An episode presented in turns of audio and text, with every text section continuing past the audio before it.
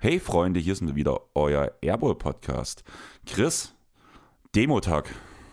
Ja, Arbeitstag. Ja, na, du bist sozusagen der Langweiler, ich bin der Coole von uns beiden. Also ich war ja auch gestern feiern, während du wahrscheinlich einen ruhigen gemacht hast. Trotzdem mich heute um 10, halb um 10 rum aus dem Bett rausgequält. Ich muss ehrlich zugeben, eigentlich war die Aufgabe für später geplant. Ich hatte immer so schon im Hinterkopf, eventuell rufe ich dich früh an und sage, hier können wir vielleicht ein bisschen eher aufnehmen, weil wir hatten es jetzt oft genug, äh, auf die Straße zu gehen, der Zeit ist wichtig und da hat, glaube ich, jeder Verständnis dafür, vor allem du und ich, dass man halt da auch mal ein paar Sachen hin und her schieben muss dafür, dass man es schaffen kann. Das haben wir soweit jetzt gemacht. Damit kann ich nach unserer Aufnahme zur Demo gehen. Wir haben ein kleines News-Update für euch und danach haben wir halt Fragen von euch reingeholt. Ich muss ehrlich sagen, ein bisschen enttäuscht bin ich ja von unseren Hörern, Chris, weil so ja. viel kam nicht zusammen. Absolut. Also da war schon ein bisschen enttäuscht insgesamt. Fragen sind ein paar reingekommen, aber die Leute, die die Fragen gestellt haben, war doch eine sehr, sehr überschaubare Anzahl nur, das stimmt. Aber dafür zwei Stammfragensteller, über ja. die ich immer sehr glücklich bin, weil es immer coole Fragen sind von den beiden. Aber ja, vielleicht so ein bisschen das Debris-Loch, vielleicht sind einfach alle gerade auf der Straße, Chris. Und auf der Straße, wenn man zur Demo geht, kann man schlecht Podcasts hören oder Fragen online stellen. Von daher, vielleicht liegt es daran, mit dieser Ausrede werdet ihr auf jeden Fall entschuldigt. Chris, wie hat es Embiid geschafft, sich vom MVP zu entschuldigen? Ja, was für eine Geschichte. Ich weiß gar nicht so richtig. Ich bin super hin und her gerissen. Einerseits bin ich froh, dass es jetzt passiert ist. Muss ich ganz ehrlich sagen. Also, wir reden jetzt wahrscheinlich von einem gerissenen Meniskus oder angerissenen. Ich bin mir nicht ganz sicher. Äh, Hast du was gehört jetzt nochmal, wie die Ausfallzeit momentan aussieht? Ich habe nämlich noch nichts mitgekriegt. Heute früh stand noch online auf unbestimmte Zeit. Ja, also hoffen wir mal, dass es so um die zwei Monate vielleicht maximal sind. Dann ist es für mich ehrlich gesagt so, dass ich irgendwie auch ein bisschen froh bin, dass es jetzt passiert ist. Denn wir alle kennen die Historie von Joel Embiid mit seinen Verletzungen. Meistens passieren die dann in den Playoffs oder kurz davor, wo er sich gezwungen fühlt, durchzuspielen und am Ende dann eben nicht mehr mit teilnehmen kann. Im Grunde ist genau das jetzt passiert. Die Umstände sind ein bisschen andere. Denn äh, es gibt wohl oder es gab, das habe ich Anfang der Woche schon so ein bisschen mitgekriegt, sehr, sehr große Bedenken innerhalb der Sixers-Franchise, dass Embiid sich gerade, oder bevor jetzt eben diese Verletzung bekannt wurde, sich schon länger durch diese Verletzung durchgespielt hat weil eben der mediale Aufschrei in Bezug auf seine Ausfallzeiten so groß war in der letzten Zeit, dass er ja, sich da so ein bisschen unter Druck gesetzt, genötigt gefühlt hat, dort zu liefern, zu spielen, offenbar schon stark angeschlagen, was jetzt wohl zu dieser Verletzung geführt hat. Das ist natürlich der Teil der Geschichte, der mir, ja, ehrlich gesagt, richtig übel aufstößt. Kann ich gut verstehen. Also gerade dieser Aufschrei Jokic gegen Embiid war ja immer so ein großes Thema, auch gerade was danach in Denver los war. Auch das wo, verstehe ich aber, entschuldige, ne, das äh, vielleicht ganz kurz, er war ja eigentlich als fit gelistet und ist unmittelbar unmittelbar vom Spiel erst äh, dann auf den Injury Report gerückt. Das hat ja auch unter anderem Mike Malone, der Coach der Nuggets und auch andere Verantwortliche äh, sehr, sehr deutlich gemacht, dass das so nicht geht und dass da auch erwartet wird, dass eine Untersuchung durch die NBA stattfindet, die ist passiert. Die Sixers haben auch eine Strafe bekommen dafür. Ähm, aber letzten Endes jetzt mit einer Woche Abstand zu diesem Spiel oder ein paar Tagen, glaube ich, sind wir uns alle einig, dass das kein Drücken vor dem Duell mit Jokic war, sondern dass Embiid eben wirklich verletzt war. Genau darum ging es mir. Also mit der Strafe wusste ich ja alles ringsrum. Man muss ja auch ehrlich sagen, er hat hier auch ähm, gegen Portland schon nicht mitgespielt im Folgespiel nach Denver. Da im Spiel gegen die Warriors sah alles andere als rund mhm. aus, bis die Verletzung kam. Und von daher muss man schon zugeben, dass es auf jeden Fall irgendwie was in Richtung Verletzung sein muss. Jetzt ist es passiert. Ich verstehe deine Meinung. Ich habe auch letztens ähm, bei ähm, von jeden Tag NBA einen Podcast gehört, wo Luca seine Meinung dazu bestell, äh, ge getroffen hat. Halt er ja auch Sixers-Fan hat auch gesagt, ja, mir ist es lieber, er verletzt sich jetzt als danach in den Playoffs, weil ganz ehrlich, sein MVP hat er schon. Und dann geht es eigentlich nur noch um die Meisterschaft. Von daher ist das der richtige Zeitpunkt, um vielleicht ähm, die Verletzung herauszuzögern, sage ich mal, beziehungsweise vorzuziehen in dem Fall, die bei Embiid ja gefühlt zwangsläufig kommt, auch wenn man ja. ehrlich zugeben muss, Embiid hat vor allem in den Playoffs öfters mal Freak-Verletzungen gehabt, sowas in Richtung Gesichtsbruch und sowas, hat er ja alles mitgenommen. Aber er ist halt auch häufiger schon mit Kniebeschwerden in die Playoffs reingegangen. Weil sie eben in der Regular Season nicht vernünftig ausgeheilt wurde. Das haben wir alles schon erlebt. Deswegen halt jetzt wirklich die Sache, gehen wir davon aus, dass wir jetzt von zwei, zweieinhalb Monaten Ausfallzeit reden. Dann ist mir das wirklich sehr, sehr recht, muss ich sagen. Dann kommt er so, so Anfang, Mitte April, ja, vielleicht ein bisschen eher im Idealfall, dass er noch die letzten paar Regular Season Spiele mitmachen kann, um wieder in seinen Flow zu kommen. Das Erstrunden-Playoff-Matchup wird ohnehin wahrscheinlich schon sehr, sehr spannend werden, denn es wird jetzt ein Kampf um noch Platz 4 zu sichern, ohne Embiid wahrscheinlich für die nächsten Wochen. Das muss das Ziel sein, glaube ich. Die Top 3 sind jetzt ohnehin gefühlt, zumindest was die aktuelle Leistungsfähigkeit angeht, ein bisschen entrückt. Da zähle ich die nichts mit dazu gerade. Ähm, von daher brauchen wir wahrscheinlich auch schon in der ersten Runde einen absolut fitten Joel Embiid, um in den Playoffs was reißen zu können. Und deswegen hoffe ich, dass die Zeitschiene das hergibt. Du meinst also, dass All-Star Julius Randle nicht dazu führen könnte, der Ausfall von All-Star Julius Randle, dass die Knicks ähm, abrutschen noch ein Stück? Ähm, er ist jetzt schon ein bisschen raus. Bisher hat sich noch nicht ganz so bemerkbar gemacht. Ähm, das hat natürlich viel damit zu tun, dass Jalen Brunson, ich glaube, den besten Monat gespielt hat, den ein heißt Gott jemals hätte spielen können, so gefühlt.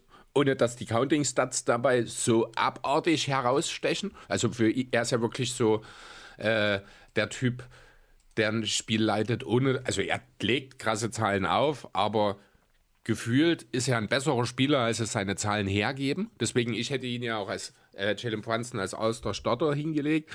Ähm, worauf du hinaus bist, natürlich die All-Star-Nominierung von Wendell, vermute ich. Genau. Eine von zwei fragwürdigen aus meiner Sicht im Osten. Ähm, ja, ich muss mir gerade noch mal aufmachen. Äh, über Wendell habe ich definitiv auch etwas irritiert geschaut, um ehrlich zu sein. Das fand ich dann doch ein bisschen spannend, wie man ihn dort noch mit reinnehmen konnte. Das habe ich nicht so richtig gesehen. Ähm, ja, wen hättest du alternativ genommen? Warte ganz kurz, muss kurz auf meinen. Also ja, wie gesagt, Porzingis zum Beispiel hätte ich cooler gefunden, muss ich sagen. Klar, mhm. dann hätten wir drei ähm, Celtics-Spieler gehabt. Wir haben ja letzte Woche drüber geredet, auch zum Beispiel ähm, dadurch, dass er ja als Reservist reingekommen ist, wenn ich mich nicht ganz täusche, oder? Ich habe jetzt gerade bloß die Roster vor mir. Du meinst jetzt Wendell? Ja. Ist, natürlich. Ja, ein Starter war er nicht. Ähm, als ähm, hier Wildcard meine ich eigentlich. Ach so, das kann ich dir gar nicht genau sagen. Da mache ich auch nicht so den Unterschied draus, da, am Ende, um ehrlich zu sein, weil für mich sind es halt fünf Starter und sieben Reserven. Ob das dann eine Wildcard ist oder nicht, äh, macht für mich nicht den großen Unterschied, um ehrlich zu sein. Ja, ich habe halt so ein bisschen mein, eine Bauchschmerzen, sage ich mal, mit Paolo Banquero und halt mit Julius Randle. Paolo einfach, weil er eine individuell ineffektive Saison spielt, sein O-Rate. Er ist zwar besser geworden im Vergleich zu den letzten Jahren. Er ist auch dieses Jahr der beste ähm, Spieler der Magic, muss man ganz ehrlich sagen. Auch wenn viele aufschreien werden jetzt, oh, Franz Wagner, aber Franz Wagner spielt für seine Verhältnisse keine so gute Saison. Ja, Paolo ist auch der bessere und der wichtigere Spieler, wahrscheinlich auch derjenige, der für die Zukunft der Franchise der entscheidendere sein wird, ohne dass ich da bei Franz irgendetwas wegnehmen will. Genau. Ich, ähm, ich, ich finde, das ist okay. Man kann die bisher doch sehr, auch wenn sie zuletzt, also, nach, also wenn sie noch sehr von dem guten Saisonstart da ein bisschen zehren, man kann die gute Saison der Magic durchaus äh, belohnen. Das ist okay. Dann ist Banquero auch derjenige, der äh, am Ende der All-Star ist. Das finde ich in Ordnung. Ähm, das kann man machen. Es fällt mir schwer, außer Posingis, den du schon genannt hast, auf, im Frontcourt noch so einen richtigen Snap im Osten zu finden. Ich finde allgemein ist es schwer, im Osten einen Snap zu finden. Äh, viele würden jetzt wahrscheinlich noch den Namen Young in den Raum werfen. Aber ganz ehrlich, wenn ich ein individuell so guter Spieler bin, mit einem auf dem Papier so guten Team um mich herum und das seit Jahren nicht gebacken bekomme, dann liegt das Problem an mir und dann ist es auch völlig legitim, dass Young kein Ausdauer ist. Ja, wie gesagt, also die reinen Stats sind halt wichtig oder sind gut. Ein Name, der mir jetzt gerade äh, auffällt, so, den ich vielleicht vor Randall und vor Paolo nehmen würde, wäre noch Scotty Barnes zum Beispiel, muss ich ehrlich sagen. Okay, ja, das ist noch ein, äh, noch ein Name, über den wir reden können. Das stimmt, den hatte ich jetzt gerade nicht auf dem Schirm. Hat sich ja, äh, hat ja einen großen Schritt gemacht. Ich vertraue dem Wurf immer noch nicht so ganz. Ähm, das hatten wir ja schon mal dieses Jahr. Aber ja, Scotty Barnes wäre jetzt hier noch wahrscheinlich derjenige. Den kann man tatsächlich, ja, andererseits sind halt dann die Raptors auch nicht besonders gut. Gibst du dem dann einen All-Star? Äh, wenn du auf, dann in den Westen schaust, dass zum Beispiel ein Team wie die Kings keinen All-Star haben, dann tue ich mich auch schwer damit, Scotty Barnes zu nominieren. Ja, ich bin der Meinung, dass die Kings auch einen gewaltigen Snap dabei haben mit Fox. Also wir können ja mal ganz kurz die Ostspieler ähm, durchgehen, danach die Weststarter. Ähm, Im Osten sind dazu, also die Starter sind halt nochmal Jannis, Joel Embiid, Tyrese Halliburton, Damian Lillard und Jason Tatum. Durch den Ausfall von Embiid wird jetzt jemand nachrutschen. Ich gehe stark von Scotty Barnes aus in dem Fall, muss ich ehrlich sagen. Oder eben Porzingis. Oder Trey Young. Ja, Trae Young, also kann man natürlich auch machen, wäre äh, halt eine indirekte Lösung über die Wildcards quasi, dass du, wenn Randall die Wildcard war und Frontcourt, das würde auch funktionieren, aber wie gesagt, also ich, tut mir leid, ich kann Trae Young nicht guten Gewissens, das ist mittlerweile, ich würde da zu viel um ihn herum, was ja mir zu negativ ist. Ich würde schon, wie gesagt, also Porzingis Porzingis wäre okay oder eben Barnes. Also Young wäre maximal die dritte Option, aber das sind wahrscheinlich die drei im Osten. Oder hast du noch jemanden auf dem Schirm? Also mehr habe ich jetzt wirklich nicht. Ja, man kann halt so ein bisschen als Lifetime Achievement sagen, Jimmy Butler immer noch, weil wir sind mal ehrlich, wir werden am Ende der Saison wahrscheinlich alle auf die, auf die, auf die Werte von Butler gucken. Die Heat werden sich irgendwie übers Playen in die Playoffs gehieft, gehieft haben, irgendwo rumpendeln danach, erste, zweite Runde. Und dann sagen wir, ja krass, wie hat Jimmy Butler eigentlich nicht ins All-Star-Spiel geschafft? Ja, ganz einfach, weil er halt in den Playoffs nochmal zwei Stufen draufstellt. Ich finde das okay. Ich hätte auch äh, im Zweifel Bam über Butler genommen äh, in dieser Saison. Du hast jetzt übrigens gerade wieder dein Papier auf die Kamera gelegt. Dankeschön. Hat man lange nicht, komm. Ja, ist lange nicht mehr gewesen, das stimmt allerdings.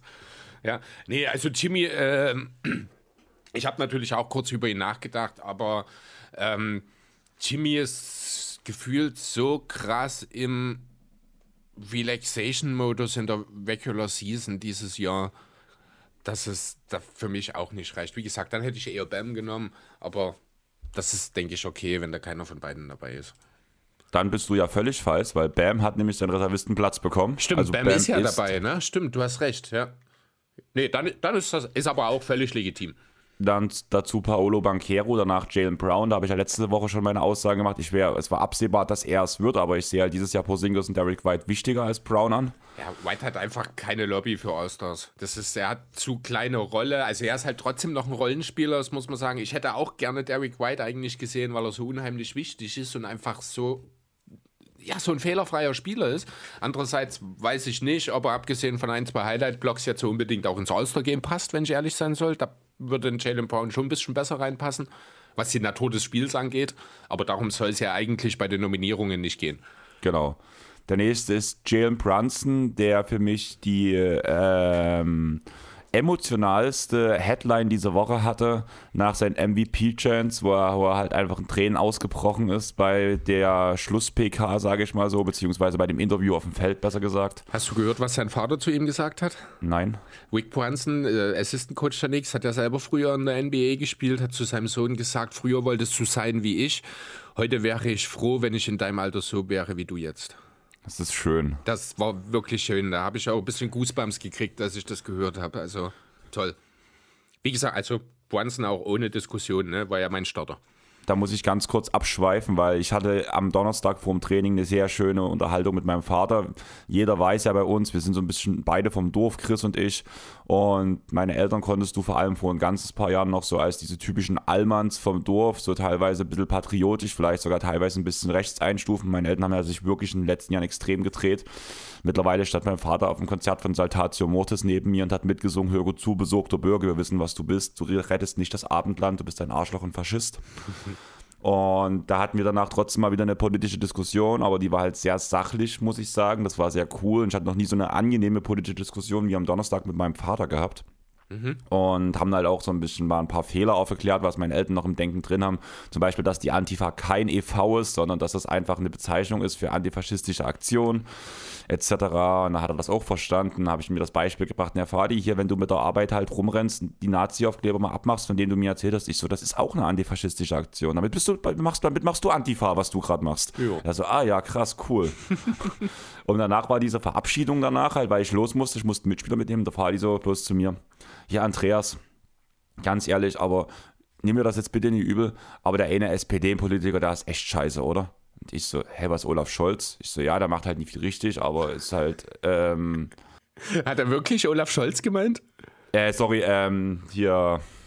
Scheiße, Kopf, Kopf aus. Also ich weiß halt nicht, wen du meinst, aber der eine äh, SPD-Politiker und dann Olaf Scholz meinen, finde ich jetzt ist ein bisschen komisch, weil so, so, so Bundeskanzler. Na doch, der Mensch hat doch gesagt, der ist ja SPD. Ja, ne, ja, aber so diese Aussage, der eine SPD-Politiker, also so, als ob ihr nicht wüsstet, dass Olaf Scholz Bundeskanzler ist, weißt du? Ja, nee, hör mir, hör mal weiter zu. Achso, okay, und ich so, entschuldige. ich habe jetzt gerade gedacht, ich habe die Namen durcheinander gebracht, deswegen war ich gerade so, Ah, wegen, aufgrund okay. deiner Reaktion, ich dachte gerade, ich habe die Namen jetzt durcheinander gebracht, aber nein, Olaf Scholz ist richtig, perfekt. Okay. Ähm, ich so, ja, aber Olaf Scholz ist doch eigentlich ganz so, nee, nee, nee, ich meine nie Olaf Scholz. Ich so, Ah. Der, mein Vater so, Olaf Scholz ist nie in der SPD. Und ich so, hä, klar ist Olaf Scholz in der SPD. mein Vater, nee, Olaf Scholz ist nie in der SPD. So viel haben die da auch nicht zu sagen. Ich so, na doch, Olaf Scholz ist in der SPD. Mein Vater, man hast du richtig gemerkt, wie, ein- wie, wie, wie ein Groschen gesprungen ist. Sorry, ich meine FDP. Und ich sagte, du meinst den, Lindner. den dummen, dummen Lindner? Und mein Vater, ja, das ist ein echtes Arschloch. Und in dem Moment geben wir uns die Hand und sagen uns Tschüss. Ehrlich. Ja, naja, über die FDP müssen wir da wirklich nie reden in dem Zusammenhang. Die machen halt auch schon seit vielen Jahren nichts mehr richtig. Ja, aber ich fand halt die Situation halt so lustig, weil mein Vater halt schon gut bürgerliche Mitte und sowas. Das ist ja doch, was ja damals vor allem der FDP so ein bisschen angezogen Ich, ich hat. So sagen, er gehört ja eigentlich in die Zielgruppe der FDP als kleinen, äh, selbst ist, ja doch, er hat ja hier, ist ja selbstständig, hat seinen eigenen Laden, ne? Genau, also Genau. das ist ja so ein bisschen das, was ja auch die FDP so ein bisschen als äh, Zielgruppe zieht. Ähm, ja, aber dafür muss man halt auch entsprechend handeln. Von daher, AD 5% Hürde. Genau, ich fand es halt sehr lustig, halt so die Situation, einfach wenn man halt früher das, was wir politische Diskussionen hatten, dass man sich jetzt so verabschieden kann, finde ich halt sehr schön. Und das wollte ich einfach Ja. nur noch kurz anbringen, weil halt gerade das so ein bisschen halt mit dem Vater halt kam. Eine kleine Vater-Sohn-Geschichte genau. einfach, ja. Genau, deswegen wollte ich das kurz anbringen. Die anderen Reservisten im Osten sind Tyrese Maxey, da waren wir uns ja auch einig. Donovan Mitchell war mein Starter, da waren wir uns einig. Und Julius Randle, wie gesagt, streitbar, wird ein paar Spiele davor sehen, aber mal gucken, ob er überhaupt spielen kann mit seiner Dislocated Shoulder. Ja, es hieß ja jetzt zuletzt, man redet über Wochen, nicht Monate höchstwahrscheinlich. Ähm, aber dann aber bis zum All-Star-Game wieder da ist, halte ich für sehr unwahrscheinlich. Das erhöht dann auch die Chancen. Also ich bin mir ziemlich sicher, zumindest Scotty Barnes äh, werden wir höchstwahrscheinlich wirklich noch mitsehen. Ob dann als Zweiter noch Trey Young für Embiid oder eben Posingis dazukommt, werden wir dann schauen. Äh, das wäre jetzt so meine Empfehlung oder meine Erwartung aktuell mit dem aktuellen Stand. Ich gehe stark davon aus, dass es Trae Young wird. Also ich verstehe deine Punkte, aber ich glaube stark, dass es Trae Young wird, muss ich sagen, bevor man den dritten Celtic reinholt. Es ist auch okay. Es ist, also, was heißt, individuell ist es okay. Ich bin halt kein Fan davon, was Trae Young aus diesem Hawks-Team macht, das seit Jahren eigentlich um ihn aufbaut. Machen sie jetzt auch nicht übermäßig gut, das stimmt auch. Andererseits, wie gesagt, äh, underperformt dieses Team eigentlich in jeder Saison, mit Ausnahme dieses völlig überraschenden Conference Finals Runs, der wahrscheinlich auch einfach die Realitäten in Atlanta ein bisschen verzerrt hat. Aber ja, darunter, in meinen Augen, oder aus meiner Perspektive leitet darunter die Wahrnehmung von Young. Ja, kann ich gut nachvollziehen. Gehen wir weiter in den Westen. Die Starter sind ja schon bekannt mit Luka Doncic, Kevin Durant, Jay Gilchrist, Alexander, LeBron James und Nikola Jokic. Als Reservisten haben es weiterhin geschafft Devin Booker, Stephen Curry, Anthony Davis, Anthony Edwards, Paul George, Kawhi Leonard und Carl Anthony Towns. Es gab ein bisschen einen Aufschrei wegen Cat. Ich finde es in Ordnung, muss ich sagen, gerade aufgrund der letzten Saisonmonate. Auch, dass die äh, Wolves 2 Spieler bekommen, finde ich völlig in Ordnung für die Saison. Man kann sich drüber streiten, ob man nur einen Cat oder halt Gobert nimmt. Gerade den aktuellen klaren Favoriten für den Defensive Player of the Year muss man eigentlich drüber nachdenken, sollte man eigentlich reinnehmen. Aber ich finde auch Cat hat es schon verdient. Er spielt eine gute Saison und macht bei einem All-Star-Game auch irgendwo wieder her. Und ich fand es aber auch sehr erfrischend, dass wir dieses Jahr keine keine leicht weinerliche PK von Rudi Gobert danach gehört haben, dass er nicht nominiert wurde. Ähm, also grundsätzlich will ich dir an der Stelle nicht Unrecht geben. Das ist alles nachvollziehbar, was du sagst. Andererseits hast du das große Problem, was ich hier sehe, vorhin schon mal angedeutet. Das ist der äh, Sacramento Kings Snap. Ob man da mit Fox oder Sabonis geht, das äh, sei an der Stelle mal dahingestellt. Ähm, da kann man für beide, finde ich, einen Case machen. Fakt ist, wenn ich aus diesem Team hier jemanden rausstreichen müsste, wäre es Carl Anthony Towns. Ja, gebe ich dir im Großen und Ganzen recht. Ich bin mit dem Namen eigentlich sehr zufrieden.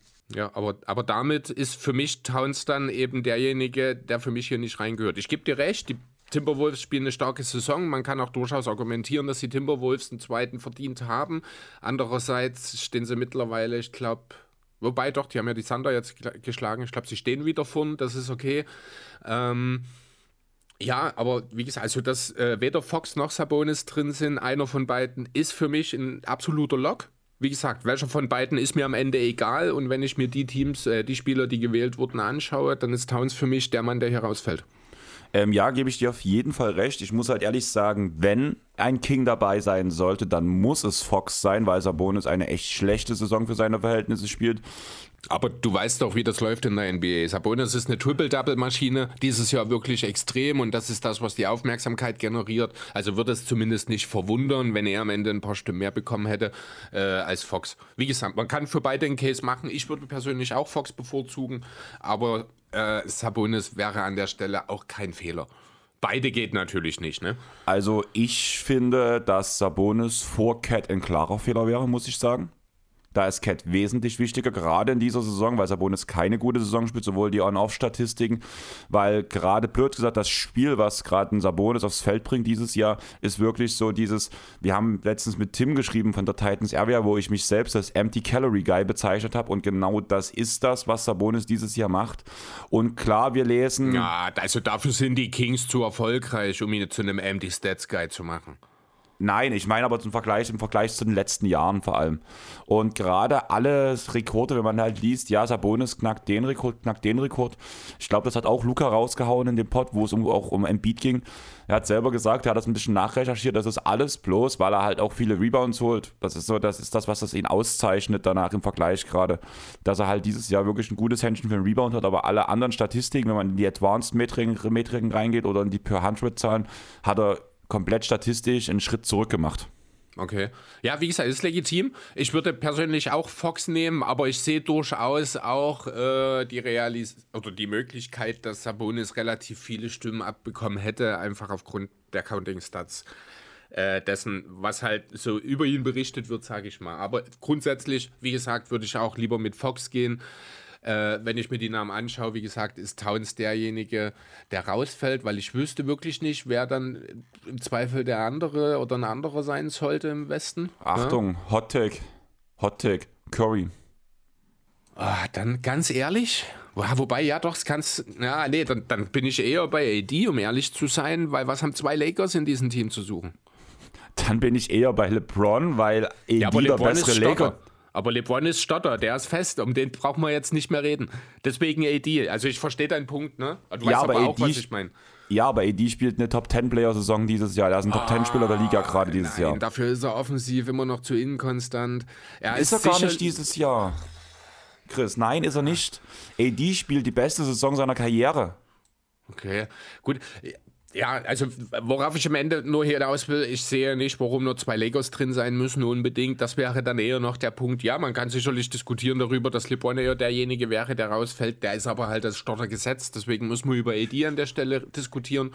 Curry mittlerweile kann ich durchaus auch ein Stück weit nachvollziehen, um ehrlich zu sein. Als wir Anfang Dezember geredet haben, hatte, also als die, war es Anfang Dezember, als die äh, Osterwahl gerade erst angefangen hat, äh, da hatte ich ihn ja sogar noch über Luca als mein Stotter. Das kann man jetzt seit ein paar Wochen nicht mehr machen.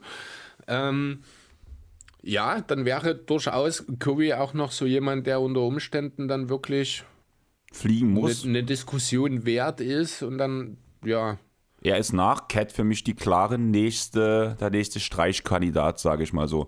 Wie gesagt, von den Spielern, die nachrutschen, wäre bei mir bloß noch Fox so ein bisschen auf der Liste, der mir fehlt. Von daher müsste man nur einstreichen.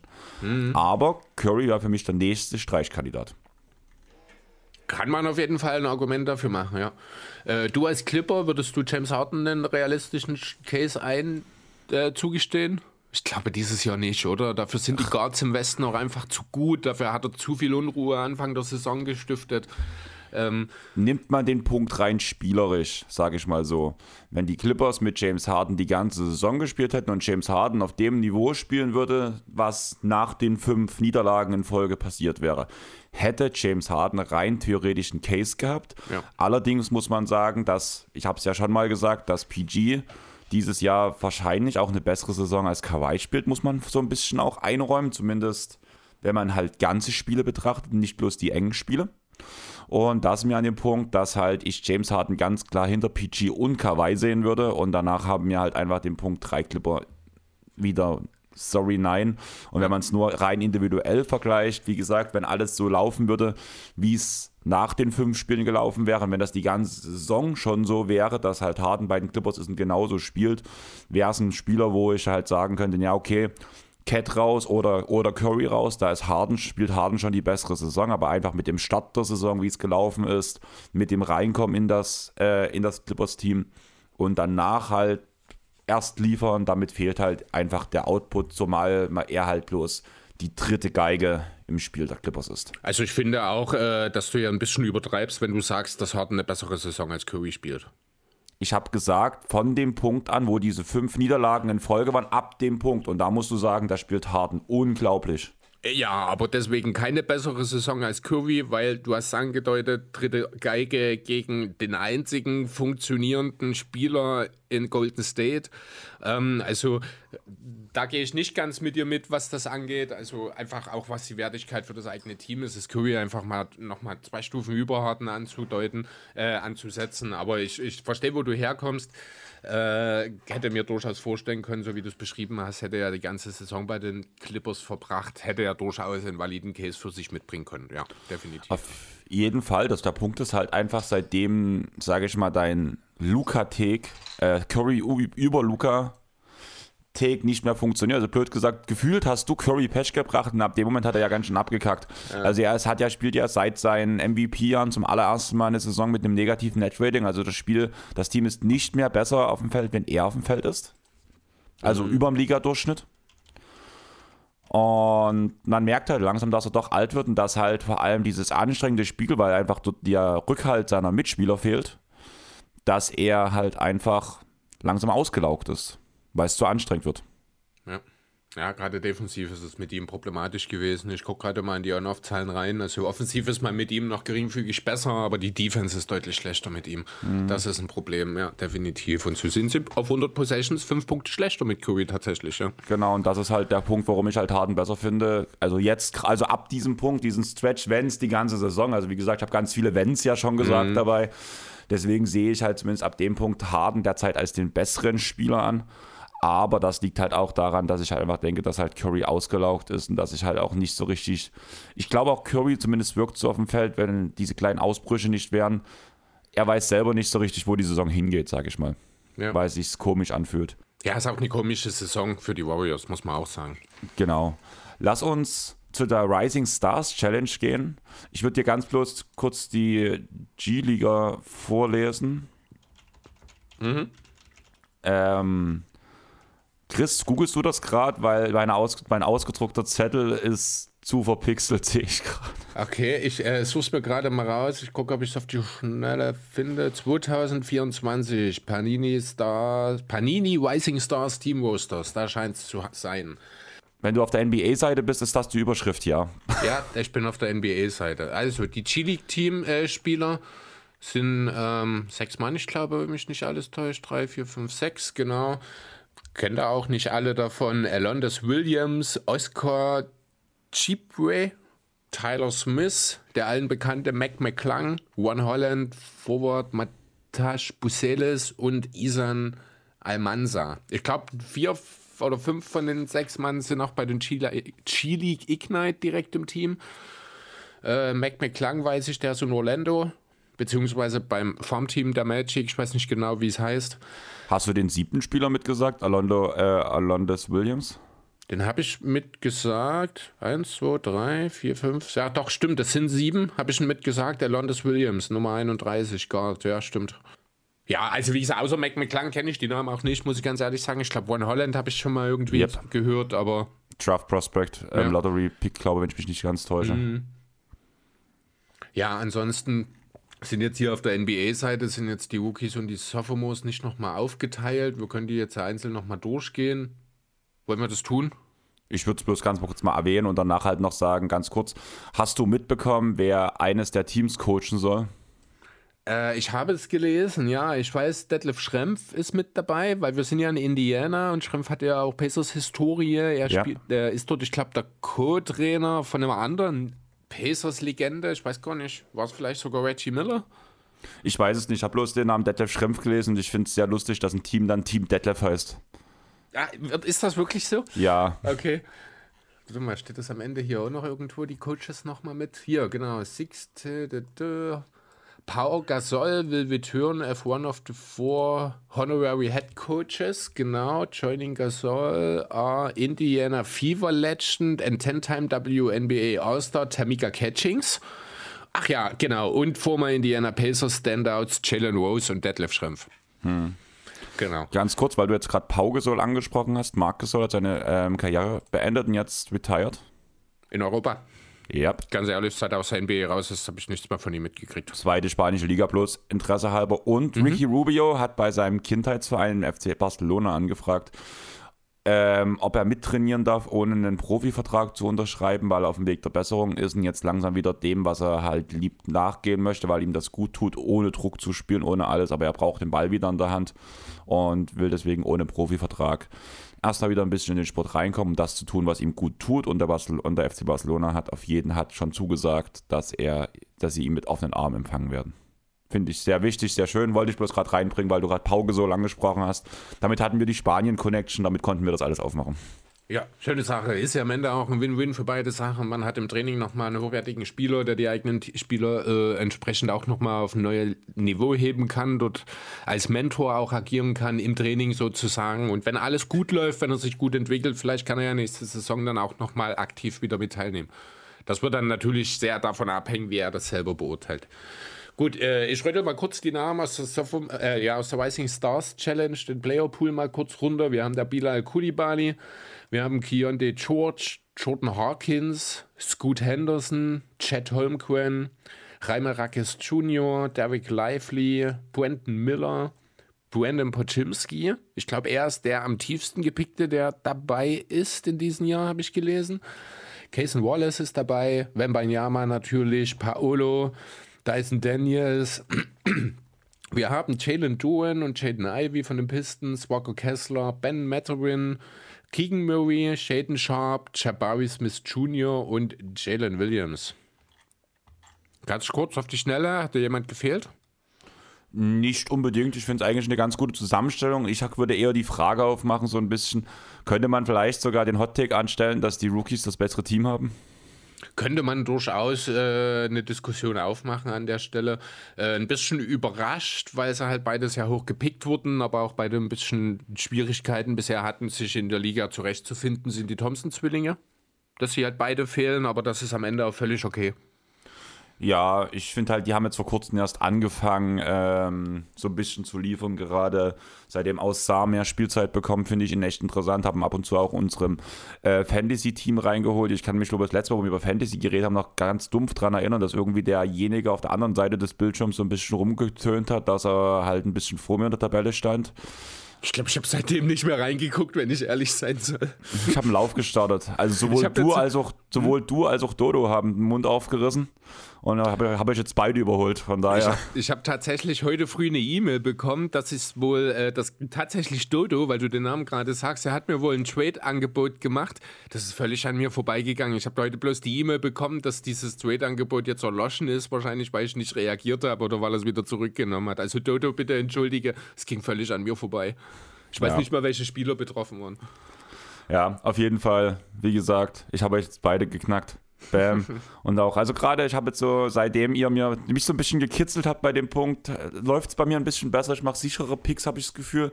Ich habe es trotzdem erst, also für die Airball Fantasy League muss man ja sagen, da macht sich ja Leo richtig Mühe, also riesen Shoutout in die Richtung, dass er ja jede Woche einen ähm, Coach of the Week kürt, ja. mit Begründung und allen Auflistungen, was er geändert hat und was darin cool und, und falsch war. Und ich habe es erst einmal geschafft, Coach of the Week zu werden. Aber gerade mein Lauf, den ich jetzt in den letzten Wochen gestartet habe, also Leo, guck dir das auch mal an. ich bin gespannt. Immerhin, immerhin hat Hannes ein Trikot in, in den Raum geworfen, während der ja. Gewinner mit den meisten Coach of the Weeks ähm, das kriegt. Allerdings glaube ich, da komme ich an Thomas von basketball.de nicht mehr vorbei. Der hat schon einige gekriegt. Okay. Ja, wollen wir zu den Fragen kommen, Chris? Mhm. Ich würde einfach alle Fragen nach und nach durchgehen und die erste Frage ist einfach auf die Anspielung. Wir hatten Luca, wir hatten Embiid, wir hatten Towns, wir hatten Booker die letzte Zeit, aber fallen bald die 100 Punkte von Wild? Ähm, nein. Also ich habe wirklich ein bisschen überlegt, äh, dieses Nein klingt vielleicht ein bisschen bestimmter, als ich überzeugt bin, dass es wirklich nicht passiert. Ähm, denn wenn wir was festgestellt haben in den Jahren, dann, dass immer mehr Punkte gemacht werden, dann, dass es immer häufiger auch solche Punkteexplosionen gab. Äh, ich hatte dazu jetzt auch die Woche mal eine Statistik gelesen. Ich glaube, die Anzahl der 50-Punkte-Spieler in dieser Saison ist höher als die Anzahl der 50-Punkte-Spiele in den gesamten 2010ern oder sowas. Ne, also die, die Richtung ist äh, eindeutig. Das könnte man auch eine Grundsatzdiskussion nochmal draus ja, machen, Chris, ob das überhaupt gut ist oder nicht. Mhm. Chris, denkt da einfach an das, was ich letzte Woche, diese Aufzählung der Spieler gesagt habe. Wir haben jetzt zehn Spieler, die über 70 Punkte gemacht haben in der NBA-Historie und vier davon waren in den letzten, letzten, letzten zwei Saisons, also diese ja. und letzte Saison. Genau, also man merkt, die Richtung geht es. Trotzdem ist 100 Punkte, ich meine, vor zwei, drei Jahren hatten wir noch eine Handvoll Teams, die haben es im Schnitt nicht geschafft, 100 Punkte in einem Spiel aufzulegen. Da sind wir jetzt natürlich auch mittlerweile ein Stück weit weg. Ich habe die Zahlen nicht im Kopf, aber insgesamt wird ja immer mehr gepunktet. Ähm, es ist nicht ganz auszuschließen, aber ich halte es nicht für wahrscheinlich, dass es diese oder nächstes oder vielleicht auch übernächste Saison passiert. Ähm, ich sehe keinen Spieler, der das Skillset an sich hat, oh um die 100 Punkte zu machen. Embiid fehlt der konstant gute Dreier, unterm Korb nur mit zwei Punktewürfen, denke ich. Auch wenn er nah dran war mit den 73 Punkten, aber das war für mich schon eine Anomalie schafft er es nicht. Das Skillset passt nicht dazu, um 100 Punkte zu machen. Dafür müsste er noch mehr von drei werfen. Blöd gesagt, so ein Carl Anthony Towns Skillset mit dem von Skillset von Embiid zusammen würde das funktionieren. Luca, nehmen wir mal den anderen, der die 73 Punkte gemacht hat, ist für mich ein Spieler, um die 100 Punkte zu knacken, musst du aufhören, blöd gesagt, auch andere Spieler krass die ganze Zeit in Szene zu setzen, sondern mehr auf deinen eigenen Wurf gehen. Das ist Luca einfach nicht. Luca tut immer den Teamplay, das Teamplaymaking mit vorziehen, seine Leute einsetzen und wenn da jemand frei draußen steht, wird der Ball immer kommen. Das ist der Grund, warum es bei Luca sich ähm, verhindern wird. In Edwards ist zu inkonstant, in Trey Young haben wir schon das Thema gehabt, zu inkonstant.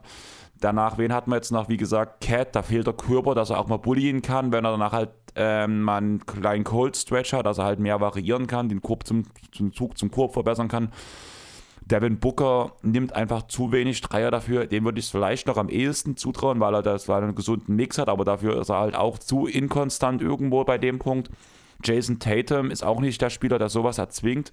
Ich sehe einfach keinen Spieler, der das halt rein von seinem Skillset und seiner Spielweise gerade schaffen kann in der Liga. Wie Doch, gesagt, also Luca ist am nächsten dran, mhm. aber ich bin der Meinung, dass Luca seine Team, sein in Anführungsstrichen teamfreundliches Spiel. Wir wissen, heliozentrischer Basketball ist nicht, nicht teamfreundlich, aber wenn halt Leute frei draußen stehen, kommt von Luca immer der Ball, im Vergleich zum Beispiel zu einem Kobe Bryant, der dann die Würfe genommen hat, trotzdem diese schweren Würfe.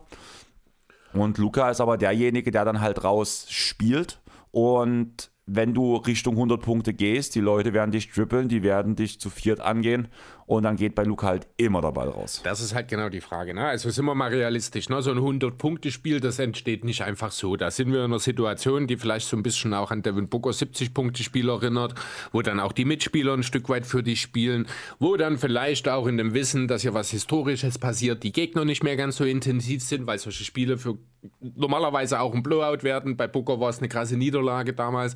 Die Mavs könnten so ein Spiel durchaus auch gewinnen. Äh, also kann jetzt nennt es jedes Team, wenn da so eine individuelle Leistung kommt, kann das zu einem Sieg führen. Äh, ist und dann kann ich mir schon vorstellen, wenn am Ende vielleicht noch mit Beginn des vierten Viertels, er steht schon bei paar 80 Punkten, muss, also es muss halt wirklich alles zusammenlaufen. Ne? Das ist völlig klar. Wie gesagt, ich glaube selber nicht dran, dass es besonders realistisch ist, dass wir das kurzfristig irgendwo finden. Äh, ich gebe dir aber recht, Luca ist wenn dann derjenige, der es am ehesten schafft. Ähm, und wenn dort dann, ich sag mal, die Spieldynamik, Spieldynamik es hergibt und die Mitspieler und Gegenspieler sich dort ein Stück weit in ihrem Schicksal ergeben, nenne ich es jetzt mal, dann halte ich das für nicht so unwahrscheinlich wie du, aber trotzdem noch für eine sehr unrealistische Sache. Aber du weißt, warum, also verstehst, was ich, ich meine, weiß, warum was ich. Du meinst, ja. Ich habe auch kurz über Trae Young nachgedacht, äh, ob er vielleicht so, also er könnte durchaus auch so jemand sein, der mal in einem Spiel so ein Ding abliefert, aber da fehlt mir das Vertrauen aktuell in ihn einfach. Und auch der Körper, weil, also ja klar, der Dreier ist gut, dass er den trifft, aber trotzdem musst du halt auch unterm Korb abschließen. Das ist halt auch, wenn wir halt Young sehen, nicht immer seine beste Voraussetzung gewesen. Du hast gerade schon Booker gesagt, man muss sagen, jedes Spiel, wo Booker über 50, 60 Punkte gemacht hat, wurde verloren von den Suns. Mhm. Aber derzeit rasieren die Suns ja, Chris. Was passiert, wenn sie in den Playoffs fit und gesund sind? Hannes ist hyped. Ja, das werden wir vielleicht nie herausfinden, was da passiert. Ich habe immer noch so meine Zweifel an der Verfügbarkeit der drei, wenn es drauf ankommt. Selbst wenn sie alle drei verfügbar sind, auch wenn das jetzt gerade in der Regular Season sehr, sehr vielversprechend aussieht. Ich glaube, die hatten jetzt irgendwann mal das Dreier-Line-Up, eine 15er oder 20er Net-Rating, also die funktionieren sehr, sehr gut gerade zusammen. Ähm, das ist das, was wir auch erwartet haben. Ich habe aber trotzdem meine Zweifel in den Playoffs. Denn wenn ich mir so die potenziellen Playoff-Teams anschaue, auf die man dann irgendwann mal trifft, dann sehe ich die Suns gegen die Clippers zum Beispiel abstinken, weil die einfach das perfekte Personal haben, um die Stars des Suns rauszunehmen. Ich sehe die Suns keinen Stich sehen gegen die äh, Nuggets. Also mhm. kein Stich heißt nicht, dass es ein Sweep wird, aber ich sehe die keine Serie gegen die Nuggets gewinnen. Mhm. Ähm, oh, ja, gut, gegen die anderen Teams könnte man am Ende wahrscheinlich durchaus, okay, sie ist halt so super schlecht einzuschätzen an der Stelle, weil die noch zu jung sind und noch nicht wirklich Playoff-Erfahrung haben. Das ist aber so ein Team, das kann dir einen tiefen Playoff-Run bis in die Finals dieses Jahr liefern. Die können aber auch aufgrund der fehlenden Erfahrung und dem ungünstigen Matchup in der ersten Runde rausfliegen. Ja, das wäre so ein, so, so ein 50-50-Ding, wo die Suns sicherlich so ein bisschen als Favorit äh, wahrscheinlich in die Serie gehen, aber das würde ich alles andere als gesichert sehen. Ähm, also was die Suns angeht, muss ich ganz ehrlich sagen, bin ich nicht so hyped wie der Hannes. Ich verstehe den Hype-Faktor, wenn alle fit sind, kann das geil funktionieren, gerade mit Spielern, wenn sie halt fit bleiben und weiter so treffen wie bisher mit Eric Gordon und ähm, Grayson Allen, ist schon cool. Allerdings hat man auf dem Flügel ein Riesenproblem, weil Okoji hat seinen andeutungsweise einen guten Dreier aus der letzten Saison mit seinen 35% konnte er nicht halten, ist ganz schön abgestürzt bei dem Punkt. Allgemein, Utah Watanabe funktioniert nicht. Ich tue an der Playoff-Tauglichkeit von Nurkic immer noch Zweifel, weil man merkt, dass er behebe ist. Da wird in den Playoffs auf jeden Fall attackiert werden. Man hat keinen guten Backup-Center, muss man ehrlich sagen. Drew Eubanks hat ganz gut angefangen in dieser Saison, da war ich noch recht optimistisch. Mittlerweile bin ich da eher pessimistisch geworden, dass das überhaupt funktionieren wird. Mhm. Und ja, das macht es halt alles ein bisschen schwierig. Ja, man hat jetzt ja nicht wirklich Flexibilität, um irgendetwas zu machen noch. Man hat seine Picks alle rausgeworfen, man hat äh, keine gute Vertragsstruktur, um da groß tätig zu werden. Am Ende ist, ich glaube, Nasir Little der Einzige, der so ein kleines bisschen verfügbar ist. Der hat auch einen recht äh, angemessenen Deal, aber ob man jetzt aus ihm dann nochmal ein oder zwei Spieler machen kann, die dir dann entsprechend nochmal tiefer auf die Bank geben, das weiß ich nicht. Von daher, also ich sehe jetzt auch bis zur Trade Deadline keine klare Verbesserung für die Suns mehr. Aufgrund des neuen CBA wird der Buyout-Markt für die Suns irrelevant sein. Ja, und dann glaube ich nicht, dass dieses Team gut genug ist, um am Ende ganz oben anzugreifen. Zweite Playoff-Runde absolut drin. Mit ein bisschen Glück können es auch die Conference Finals vielleicht werden, aber da muss schon alles zusammenlaufen, glaube ich. Hm. Ja, gebe ich im Großen und Ganzen recht. Ähm, ich bin auch skeptisch bei dem Punkt, wie weit es wirklich gehen kann. Als Titelcontender sehe ich sie derzeit nicht. Ich sehe sie auch hinter den Clippers. Da reden wir ja später nochmal drüber, wenn es dann auch so ein bisschen über die Clippers geht. Da kam auch eine Frage. Aber ja, Bridges zu den Suns eventuell. Ich bin enttäuscht. Was denkt ihr? Ja, also wenn wir es mal rein wirklich, wir, wir, wir stellen uns mal für einen Moment vor, dass Miles Bridges einfach nur ein ganz normaler NBA-Spieler wäre. Dann wäre das durchaus ein spielerischer Fit, der mir sehr, sehr gut gefallen würde. Das Problem bei Miles Bridges ist, wir können ihn nicht als diesen betrachten. Äh, deswegen äh, bin ich da auch total bei Hannes. Ich finde das spricht, es sagt halt viel über die Suns und ihre aktuelle Situation aus, wenn sich so ein Gerücht über so einen Spieler sehr hartnäckig hält. Das zeigt, dass die Suns halt ja, ein Stück weit auch verzweifelt sind, offenbar, und dringend Verstärkung brauchen und da offenbar, weil man jetzt gerade sich dieses Titelfenster mit dem Beal und den Durant Trades aufgemacht hat, muss man jetzt reagieren. Ja, und dann ist man halt auch mal ein bisschen verzweifelt und greift dann auch mal auf Spieler zurück um die man sich unter normalen Umständen nicht bemühen sollte. Dazu muss man ehrlich sagen, gibt es ein Riesenproblem um die ganze Causa Miles Bridges, wenn man jetzt mal von, von dem Mensch Miles Bridges mal weggeht, mhm. ist ja auch einfach, man kann ihn nächste Saison nicht verlängern. Miles Bridges kommt ohne Birdrechte nach, nach Phoenix. Ja, also man könnte ihn verlängern zu was? 15% mehr als das, was er aktuell verdient. Das ist ja hier diese Regelung, die es da, ich glaube, gibt. Äh, das ist jetzt nicht so viel. Wahrscheinlich würde das dann tatsächlich nicht funktionieren. Wäre definitiv ein Shot nur für diese Saison. Ähm, ja, ich wüsste jetzt nicht so richtig, was man dafür abgeben will am Ende wie gesagt, also es gibt da auch nicht viele Möglichkeiten. Das müsste ein Deal irgendwie rund um das hier Little sein. Ich glaube, First Rounder haben sie überhaupt keine mehr anzubieten, wenn mich nicht alles täuscht. Sehe ich auch nicht, wie das funktionieren soll. Klappt halt nicht, muss man ja. ehrlich sagen. Aber ich sage in dem Fall, sei froh, Hannes, weil ich würde mich extrem drüber aufregen. Ja. Und ja, nächste Frage. Was ist bei euch das aktuelle Clipper-Gefühl? Tiefer Playoff-Run, Chris? Ja, ich, äh, mich brauchst du nicht fragen. Ich habe dir von Anfang an gesagt, also ich sag's dir eigentlich ja schon seit zwei Jahren, James Harden ist genau der Spielertyp, der, die Clippers, der den Clippers fehlt, um ganz oben anzugreifen, wenn alle fit sind. Genau das sehen wir jetzt. Ich habe mich selten so bestätigt gefühlt, äh, um ehrlich zu sein, wie bei dieser Sache. Also die Clippers sind real. Die Clippers sind im Westen nach den Nuggets mein erster Favorit. Wenn ich wissen würde, dass die Clippers fit bleiben, würde ich sie sogar ganz oben sehen. Wäre auf jeden Fall eine spannende Serie. Weil das, was gegen der Nuggets-Serie ge gefehlt hat, das bringt dir Harden und auch Westbrook. Ich sag's ungern, das bringt dir Westbrook. Ja. Das ist, das ist traurig, dass ich das sagen muss. Ich, ich hatte letztens erst ein Gespräch, habe dir einen Screenshot geschickt. Ähm, eine meiner DJ-Followerinnen mhm. hatte auf Run ähm, Clippers gegen Brooklyn geguckt, dieses Mega-Comeback, was die Clippers gespielt haben, und habe da eine Story gemacht. Ich so, ah krass, what the fuck, du guckst Basketball und die so, ja, muss halt, ist eine Leidenschaft, nicht so, und für welches Team stehst du? Ich bin ja Clippers-Fan, weil du gerade das Spiel guckst und die so, ja, ich auch. Und danach so, ah krass, Lieblingsspieler? Ah, James Harden. Ah. Das kann ja nicht alles gut sein. Und da haben wir halt, ja, wir haben dann halt so ein bisschen geschrieben halt, weil ich dann halt gesagt, dass ich halt sowohl Westbrook als auch Harden jetzt nicht so cool fand, aber gesagt, weil sie hat gesagt, es fällt bei den Clippers schwer wegen den ganzen geilen Spielen Westbrook, Harden, Kawhi und ich so, habe bloß ein Bild geschickt, es gibt nur ein MVP und hab mein, hat mein äh, Terence Mendrico fotografiert. Aber ja, ähm, Clippers machen Spaß, sind real, bin ich der Meinung. Ja. Auch ähm, ich finde es sehr gut, dass ein Kawhi Leonard sagt, meine Knie schmerzt zum ersten Mal seit Toronto nicht mehr es wirkt auch so, weil die Ausfälle, die er hat, die sind ab und zu da, ja, das ist alles easy, genauso ein Paul George, aber es sind nicht solche langfristigen Ausfälle. Ich habe ein bisschen Angst, blöd gesagt, wie am Anfang des Pots mit der Embiid-Thematik. Ich hätte lieber jetzt eine kleine Verletzung und danach, wo man wissen würde, sie kommen zu den, Ost, äh, zu, zu den Playoffs zurück, das wäre mir wesentlich wichtiger. Aber ich bin sehr optimistisch und was ich halt gerade, weil man kann sich halt Pausen geben, muss man ehrlich sagen. Weil ein Spieler das ganze Ding connected und ich bin so ein Fan von diesem Spieler, die letzten Jahre schon gewesen. Und ich hätte nicht gedacht, dass er nochmal in diesem Kader, mit diesem Kaderkonstrukt, so einen Schritt machen könnte. Und in unserer Season Preview haben wir kurz drüber geredet auch. Und ich habe gesagt, ein Spieler, der extrem wichtig werden könnte in dem Kader, weil er genau das Skillset mitbringt was die Clippers brauchen, vor allem wenn mal die Großen ausfallen. Ja, der Spieler macht das dieses Jahr. Und wer ist das, Chris? Ich weiß nicht, wen du meinst gerade.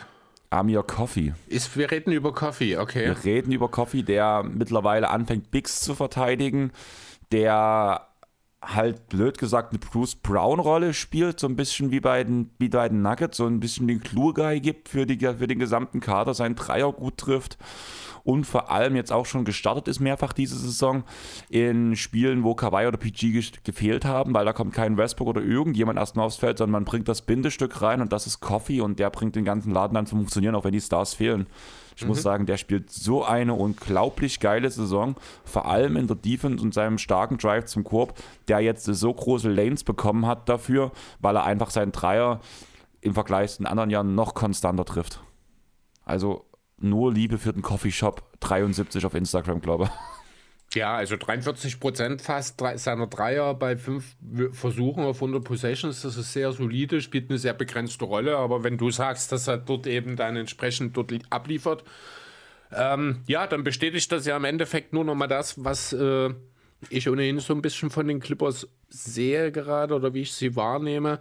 Äh, großer Verlierer in diesem Team ist Bones Highland, oder? Auf jeden Fall. Also Bones tut mir leid, das ist auch der einzige Spieler, wo man vielleicht sagen könnte, man könnte nochmal nachladen, wenn man ihn mit PG Tucker kombiniert. Mhm.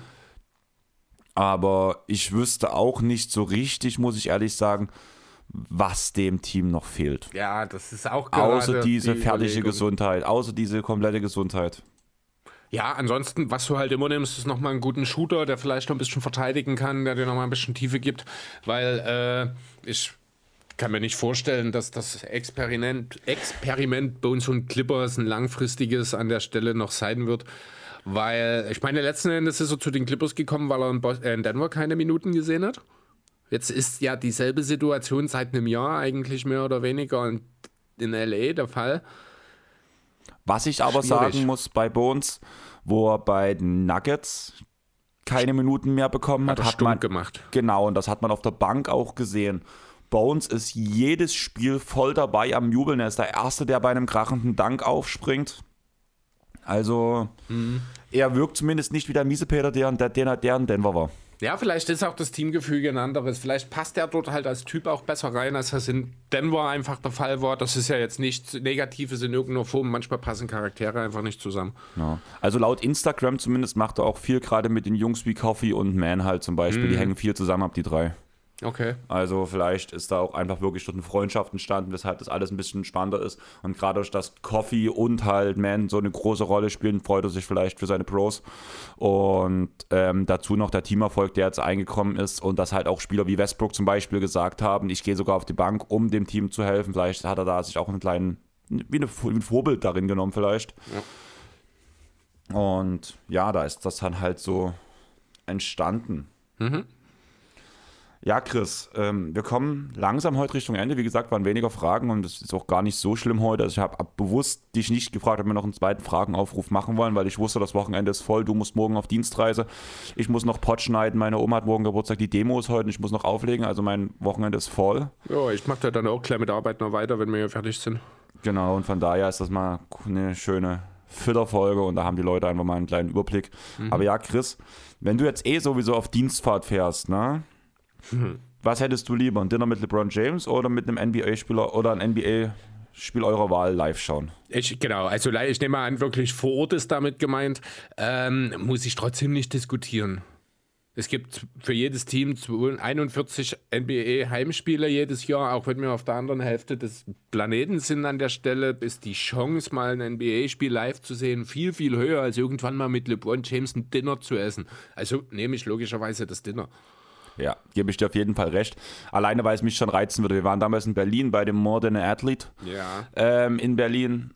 Und ja, also wie LeBron James die Halle betreten hat, obwohl dort Tausende von Menschen waren, er hat einfach auf einmal alles weggeflutet mit seiner Ausstrahlung, wenn du mit ihm allein was essen kannst. Das würde mich, genau, was ist äh, einfach einfach seine Präsenz mal wirklich in der Nähe spüren und dann wirklich mal ein bisschen Zeit mit ihm verbringen und auch mal sehen, es würde mich halt auch bei der einen oder anderen Sache wirklich mal persönlich interessieren, wie er so die eine oder andere Sache sieht.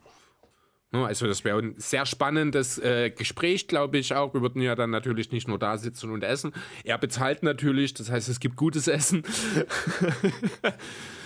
Vielleicht gibt es noch einen guten Wiener dazu, auch wenn ich da nicht so der Fan bin. Aber ja, äh, ohne jede Diskussion, Dinner mit Lippon. Ja, gebe ich dir auf jeden Fall recht. Chris, das nächste Frage ist, obwohl kann ich auch gut beantworten. Welche Filme haben euch in der Kindheit begeistert und verzaubert? Ähm, ja, äh, Kevin natürlich. Ob nun allein zu Hause oder allein in New York, die Kevin-Filme natürlich waren äh, als Kind ganz groß. Space Jam müssen wir natürlich nennen an der Stelle, dann wird es schon langsam ein bisschen schwierig, weil ich habe da tatsächlich auch mal ein bisschen googeln müssen. Ich habe es auch gerade vor mir. Ich würde sagen, so rein zeitlich können wir auch die Star Wars-Filme noch mit reinnehmen. Ich habe natürlich mit Harry Potter, als ich elf war, angefangen. Ich glaube, das ist so erstmal so ein grober Zus äh, Zusammenschnitt dessen, was mich da am ehesten gekickt hat. Bei mir wird es auf jeden Fall, ähm, also Space Jam hast du zum Beispiel gesagt, das habe ich mhm. erst sehr spät gesehen, da ging an mir vorbei. Okay. Einfach weil ich auch zu dem Zeitpunkt nur mit Handball bin, alles andere war mir egal. Mhm. Ähm, deswegen kann ich Space Jam als Kind nicht aufzählen, muss ich ehrlich sagen. Natürlich immer noch einer der meistgesehensten Filme mittlerweile von mir, aber trotzdem, ja. Also ganz oben hin an Nummer 1 muss ich ganz klar Prinzessin Mononoke sagen, aus dem Hause Ghibli. Allgemein die Ghibli-Filme habe ich viel geguckt, ähm, sei es ähm, Shiros Reise ins Zauberland damals, das letzte Glühwürmchen etc. Kikis kleiner Lieferservice, das waren alles wunderschöne Filme, die einen einfach wirklich verzaubert haben. Mhm. Ein Film, den ich jedes Jahr geguckt habe, auch als Kind und wo ich jetzt mitbekommen habe, dass das offiziell zwar nicht von Ghibli ist, aber das aus dem Studio Ghibli entstanden ist, ist das letzte Einhorn. Mhm. Das wusste ich früher auch nicht, aber jetzt, wo ich scheiß die Information hatte, habe ich direkt das letzte Einhorn mal wieder geguckt, einfach um mal zu checken. Und da habe ich ja ganz viele, was mir nie bewusst war, aber ganz viele Andeutungen, wie es halt bei Ghibli halt typische Animationen sind, sind auch beim letzten Einhorn vertreten. Von daher ist das logisch, dass das wirklich so ist. Okay. Die Harry Potter-Filme habe ich gesuchtet als Kind natürlich. Ähm, jetzt im Nachbetracht muss ich sagen, ein bisschen ärgert es mich. Das ist immer doch mein politischer Blindspot oder mein Self-Care-Blindspot, weil J.K. Rowling einfach eine verdammte, verdammtes Arschloch ist, sage ich mal so. Arschlöschen. Ja. ja, von daher, ich soll einfach ihren Mund halten, dann bin ich glücklich. Eine habe ich gerade noch. Ja. Fühl den Rhythmus, fühl die Musik. Dieser Bob führt uns zum Sieg. Cool Warnings. Ja, der war cool. Der ja. war wirklich cool. Der, den habe ich auch mehrfach geguckt. Ähm, die Herr der Ringe-Filme natürlich. Stimmt, das heißt, ja, die waren ein bisschen nach Harry Potter. Die hätte ich jetzt tatsächlich schon fast, also ich, ich weiß gar nicht genau, wann die angefangen haben. Ich habe die relativ spät gesehen, deswegen habe ich sie nicht mehr in meine Kindheit reingedacht an der Stelle. No, also ja, ja klar, ich kann halt sämtliche Animes aufziehen. Ich habe zu dem Zeitpunkt war ich auch im Kino zu Pokémon. Der erste Digimon-Film war wunderschön. Da war, habe ich meinen Kindergeburtstag, habe ich damals zum ersten Digimon-Film geguckt. Mhm. Also da war ich im Kino mit meinen, mit meinen Freunden und wir haben halt Digimon der Film geguckt. Sowas halt. Ich weiß, dass ich in den ersten zwei Pokémon-Filmen auch im Kino war, da war ich auch auf jeden Fall noch ein Kind. Das habe ich alles nicht, das ist alles an mir vorbeigegangen. Ich, was noch ganz coel war, die Asterix und Obelix-Filme fand ich immer ja. sehr, sehr schön. Früher die animierten, nee, Zeichentrickfilme war ich ja noch, genau. Ähm, ja. Dann, Chris, ähm, bitte gebt mir jeder drei Songs, die ich on the road hören kann. Wir wissen ja, Hannes ist immer viel auf mhm. Dienstreise und fährt große Strecken. Ich glaube, der ist gerade in der Schweiz unterwegs, wenn ich mich nicht ganz täusche. Okay. Von daher drei Songs und ich würde da direkt Bevor wir die drei Songs machen, würde ich schon mal sagen, folgt uns auf Instagram, Facebook, Twitter, auf dem Podcatcher eurer Wahl. Lasst dort gerne Bewertung da, weil mit unserem Abschluss würde ich halt meinen letzten Song halt auch mit abschließen und mit einem Zitat. Mein dritter Song wird ein Zitat sein, der danach sehr gut zu unserem letzten Wort am Ende jedes Pods passt. Haben wir dann nicht aber erstmal noch ein, zwei andere Fragen, bevor wir dann zu den Songs gehen? Sind welche an mir vorbeigegangen? Wie steht ihr zu einer möglichen NBA Europe, habe ich zum Beispiel noch hier? Die habe ich nicht gefunden, keine Ahnung. Die, wo waren die denn? Das waren alles Twitter, äh, Tweets von Hannes. Allerdings ist mir auch aufgefallen, die ersten beiden Tweets hat er geantwortet auf unseren Post. Und die anderen beiden, die sind, die habe ich nur über die Benachrichtigungen dann wieder gesehen. Ich war da zufällig gerade am Handy, deswegen habe ich das mitgekriegt, habe ja auf seinen Tweet den letzten geantwortet. Es kann sein, die sind dann tatsächlich an dir vorbeigegangen. Dann bist also, du dran. Es Dann sind noch ein paar, noch genau, also es sind noch ein paar. Eine Sache ähm, ist noch meine Off-Topic-Frage, die kann ich auch nicht beantworten, weil mir da ist mir nichts eingefallen. Die würde ich jetzt einfach mal kurz droppen. Und zwar, ich möchte ein Buch lesen, welches eure Persönlichkeit widerspiegelt. Welches soll ich lesen? Fällt dir spontan was ein? Ähm, nicht persönlich, also nicht Persönlichkeit direkt widerspiegeln, aber so ein bisschen wie ich groß geworden bin. Ähm, Rocco Schamoni Dorfpunks. Okay. Also ich, da bin ich völlig raus, muss ich ganz ehrlich sagen. Äh, Beziehungs... Mich, hm? Auch Rocco Schamoni, muss ich sagen. Also allgemein fand ich immer sehr cool. Der ist halt sehr ähnlich wie ich groß geworden. Hatte auch, wie ich, eine depressive Phase etc. Und hat das alles in Büchern niedergeschrieben, wie er sich gefühlt hat und sowas, und wie er aber auch rausgekommen ist. Und gerade in meiner Therapiezeit habe ich nach Tag der verschlossenen Tür von Rocco Schamoni gelesen, was auch gerade die zwei Bücher, also Dorfpunks ist so ein bisschen so meine Vergangenheit und dieser Tag der verschlossenen Tür, das Buch, ist so ein bisschen meine depressive Phase und wie man, wie ich da rausgekommen bin, das hat sich alles sehr ähnel, geähnelt. Klar, ist bei ihm ein bisschen ausgeschmückter ähm, ringsrum, aber ich habe aber ich habe mich in sehr vielen Punkten dort verstanden und halt auch mich selbst gesehen, sage ich mhm. mal so. Okay. Ja, äh, ich muss ja leider passen, denn die Bücher, die ich lese, die sind meist so ein bisschen einschlägig. Da geht es entweder, ist es so ein bisschen Science-Fiction-mäßig oder, oder Fantasy-mäßig oder es sind so, äh, ja, in die Richtung Thriller. Da habe ich jetzt ehrlich gesagt noch nie einen Charakter in irgendeinem Buch gehabt, mit dem ich mich hundertprozentig oder auch nur ansatz, also schon hier und da mal so vereinzelt, aber ich habe jetzt keinen Charakter oder kein Buch im Sinn, das mir da ja buchstäblich direkt in den Sinn kommt. Deswegen muss ich da leider passen, Hannes. Es tut mir leid. Mhm. Wenn ich mir mal so ein Buch über den Weg läuft, gebe ich aber gerne Bescheid. Mach bitte ein Foto davon. ja. Ähm, ja, was hat man noch? Zwei Fragen sind es dann noch hier dabei. Ähm, wie steht ihr zu einer möglichen NBA Europe?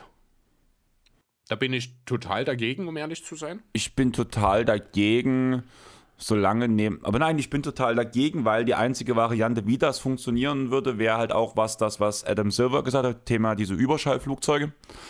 Aber hallo, Thema Umweltschutz, sorry, nein. Ja, alleine deswegen schon, dann hätte das zwangsläufig Konsequenzen für Euroleague, Euro, äh, Eurocup und Co., weil du musst ja entweder machst du neue Teams, dann muss ja das Spiel. Ah, es Werden neue also, Teams. Äh, ja, gut, okay. Und die baust du dann. Okay, das hat vielleicht gar nicht mal unbedingt so viel Einfluss auf die europäischen Ligen. Andererseits soll die dann halt. Du machst ja dann schon also ich wüsste jetzt nicht, wie das im Detail aussehen soll. Es gab ja mal oder gibt, weiß ich gar nicht genau, so eine Art NFL Europe oder sowas gab es ja mal. Ich weiß nicht genau, wie das aufgebaut war. Ähm, aber ich weiß nicht, also ohne konkret einen Plan, wie das aussehen soll, finde ich, ist das für mich gerade unheimlich schwer greifbar. Ich bin da auch kein großer Fan davon, weil die NBA gehört einfach nach Nordamerika die Grundlage für eine NBA Europe, beziehungsweise so wie ich mir es vorstelle, ist, dass man einfach bloß eine Expansion macht mit, im Endeffekt würde ich sagen, sollten es ungefähr vier Teams sein. Ja. Dass halt, wenn die NBA-Teams rüberfliegen, dass man halt ein paar Spiele am Stück. Dass du vernünftige Roadtrips machen kannst, ja. Genau. Und danach, dass das halt einzelne Städte sind, sagen wir mal London, Mailand, und so weiter und so fort. Na, wahrscheinlich Paris und Madrid oder so. Ja, gute Ideen. Perfekt. Wer, genau. Wer jetzt, Nehmen wir die ja. Städte dazu. Und die werden einfach mit in das aktuelle NBA, wie jetzt zum Beispiel auch ja die Berichte mit Seattle und Las Vegas sind, genauso werden die eingefügt. Aber wenn, dann muss nach Europa danach direkt mehrere Teams kommen. Dann wäre wieder die Frage, wie machst du es mit der Anzahl der Spiele gegeneinander etc. Machst du vielleicht eine komplett neue Division auf dafür danach, blöd gesagt. Also eigentlich müsstest du wirklich eine neue Division gründen, eine Division Europe, blöd gesagt. Vielleicht musst du es wirklich als eigenständige Liga sogar machen, weil, also ich ganz ehrlich, diese allein diese Reisethematik, das kannst du einfach nicht, äh, kannst du nicht generieren, das kannst du nicht machen.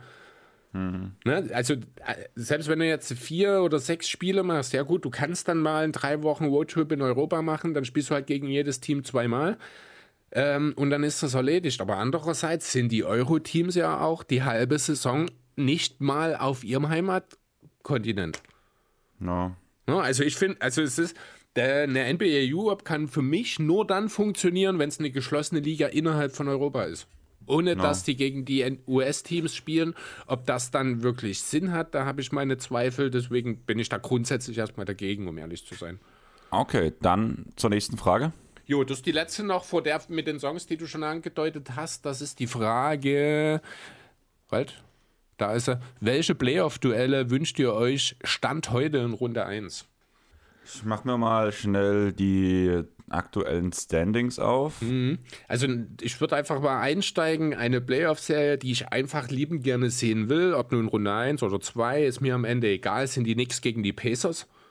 90er Jahre Rivalität wieder aufleben lassen. Ein Team wie die Pacers, das äh, mit brachialer Offensivgewalt gegen dieses New York-Team, das eigentlich nur aus Arbeitern besteht, die gleichzeitig aber auch sehr, sehr gut Basketball spielen können, die toll geführt sind. Ähm, ja, ich möchte diese äh, Rivalität wieder aufleben lassen. Ich glaube, dass wir dort in den nächsten Jahren durchaus auch die eine oder andere Playoff-Schlacht sehen können. Das ist, ich halte das sogar für sehr realistisch, dass wir dort wieder eine echte Rivalität entwickeln können. Das wäre so mein erster Gedanke, eine Serie, die ich eigentlich nie gerne sehen will, weil sie selten gut für meine Sixers ausgegangen ist, die aber irgendwie immer dazugehört, weil auch Thema Rivalität ist natürlich Boston gegen Philly. Aber nur, wenn ein Beat dabei ist. Ja. Bei mir ist, wenn ich jetzt in den Osten gucke, gerade mit den Standings für die erste Runde, ich würde sehr gerne wieder New York gegen Cleveland sehen, weil, sorry, alle New York-Fans, aber ich glaube, Cleveland versohlen euch dieses Jahr den Arsch in den Playoffs. Einfach aus, einfach aus dem Grund, dass man nur so abgekackt hat im letzten Jahr, weil der Wurf einfach nicht gefallen ist. Und das ist nachweislich, dass man ohne Jumpshot bei dem Team nicht funktionieren kann. Ich bin da sehr optimistisch, dass das funktioniert. Aber die Knicks sind viel, viel besser als letztes Jahr. Also ich weiß, ich weiß, wo du herkommst. Ich weiß auch, dass die, äh, dass die Cavs insgesamt eine wirklich schlechte Serie, ich glaube mit Ausnahme von Mitchell, eine wirklich schlechte Serie gegen New York gespielt haben. Dass auch ich Mitchell aber ausgelaugt. Oder Mitchell auch mit, ja. Ich glaube, die Counting-Stats waren gut, aber es war mhm. nicht besonders effizient, ne? Genau. Ähm, ich sehe auch, dass das den Cavs natürlich nicht nochmal passieren wird. Andererseits haben die Knicks nochmal seitdem auch nochmal sehr bemerkenswert aufgerüstet, sind ein viel, viel besseres Team nochmal, als sie es letztes Jahr gewesen sind. Ähm, ich sehe das nicht ganz so wie du. Ich glaube, die mhm. Knicks würden sich in dem Duell sogar durchsetzen. Hm, ich bin, Stand jetzt bin ich auf Seite von Cleveland, die ja auch gerade, was auch komisch ist in der Zeit, wo Garland und Mobley gefehlt haben, das beste Team der Liga waren. Ja. Das fand ich heftig. Danach habe ich so zwei Gegner für Milwaukee, beziehungsweise nehmen wir als erstes mal Variante 1, Milwaukee gegen Philadelphia in der ersten Runde. Das Team von Doc mhm. gegen das neue Team von Doc. Der Trainer, der von den Bucks äh, nicht gewollt wurde und bei Philadelphia jetzt alles umkrempelt. Hat schöne, viele Parallelen. True Holiday, ist ja nicht mehr da. Von daher hast du die, äh, diesen Punkt halt, dass das, das verlorene Sohn kommt wieder nach Hause. Da, die Geschichte gibt es halt nicht mehr. Ja, dann ist es halt der verlorene Doc. Ja, Teamarzt. ähm, dazu würde ich gerne noch in der ersten Runde Boston gegen Miami sehen. Ja, das ist auch immer eine schöne, eine, eine schöne Serie, auf jeden Fall, ja. Und wenn ich in den Westen gehe, würde ich mir natürlich Lakers Clippers in der ersten Runde wünschen. Ja, ja, okay. Denver Phoenix. Äh, so, sorry, ähm, hier Phoenix Mavs würde ich gern sehen. Das wird ja, weil da ist immer Feuer drin. Ich, genau. ich, weiß nicht warum, aber die Duelle zwischen den beiden sind immer fast schon lächerlich intensiv. Genau. Und ich würde gern Denver gegen Minnesota sehen, wieder in der ersten Runde, weil auch wenn ich wenn mir alle sagen, Denver ist der klare Favoriten, das werden sie auch in der Runde sein. Minnesota hat aufgerüstet und Minnesota hat genau das Werkzeug, um Denver weh zu tun. Ja, das haben wir letztes Jahr schon gesagt. Da hat es dann auch äh, phasenweise in den Playoffs, ich glaube, man hat auch ein oder zwei, zwei Spiele, ich glaube, gewonnen gegen Denver. Eins. Eins. Ähm, wo ja schon jeder gesagt hat, die Timberwolves sind rein theoretisch als Matchup für die Nuggets das größere, also eines der größeren Probleme, zweifellos, weil sie halt äh, den Big Ball der Nuggets ohne weiteres kontern können und selbst äh, in Edwards halt auch einen Guard haben, der das ja viel ausmachen kann. Das ist tatsächlich eine interessante Serie. Aber wirklich Chancen würde ich den Timberwolves trotzdem nicht ausrechnen. Dafür sind die Nuggets einfach zu gut, zu abgezockt. Also ich, man würde wahrscheinlich ein zweites Spiel gewinnen, aber ich glaube auch nicht, dass es eine sieben, Serie, sieben Spiele Serie werden würde. Glaube ich auch nicht, aber die Spiele an sich werden noch mal enger werden, denke ich schon. Ja, also es waren auf jeden Fall sehr spannende Spiele, da gebe ich dir recht. Also man kann ja wirklich eigentlich, wenn man auf die letzten Playoffs guckt, kann man ja fast sagen, dass Denver das Team, was am meisten Denver zugesetzt hat, die Timberwolves letztes Jahr fast waren. Weil diese fünf Spiele, die man zwar gebraucht hat, bloß, waren alle eng und umkämpft und man hat gemerkt, dass die Wolves dort gut attackieren konnten. Klar, Edwards war im Beast-Mode in der Serie, muss man ehrlich sagen. Mhm. Aber wenn er die wieder auflegen kann, dann kann er den äh, Nuggets wirklich schaden. Ja. Ähm, eine Serie im Westen, die ich auch gerne einfach nochmal sehen würde, die aber gerade wahnsinnig unwahrscheinlich ist, dass sie wirklich passieren wird, einfach weil die Warriors so schlecht sind, ist das Rematch mit den Kings aus der vergangenen Saison. Das war so eine geile Serie, das, die war so aufregend, so spannend, da ging es hin und her, das würde ich gerne nochmal sehen, aber äh, als Erstrunden-Matchup eigentlich nahezu ausgeschlossen und später in, das, äh, in den Playoffs wahrscheinlich auch, also es wird wahrscheinlich nicht passieren dieses Jahr. Ja. Jo. Dann, eine habe ich gerade noch gesehen. Guckt ihr das All-Star-Weekend? Ich werde phasenweise gucken. All-Star-Game an sich werde ich nicht sehen, weil ich glaube, das endet auf eine Frühschichtwoche. Von daher werde ich mir es einfach nicht angucken.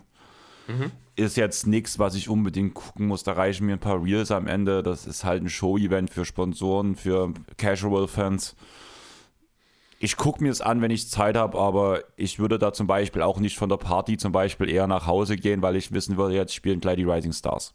Ja.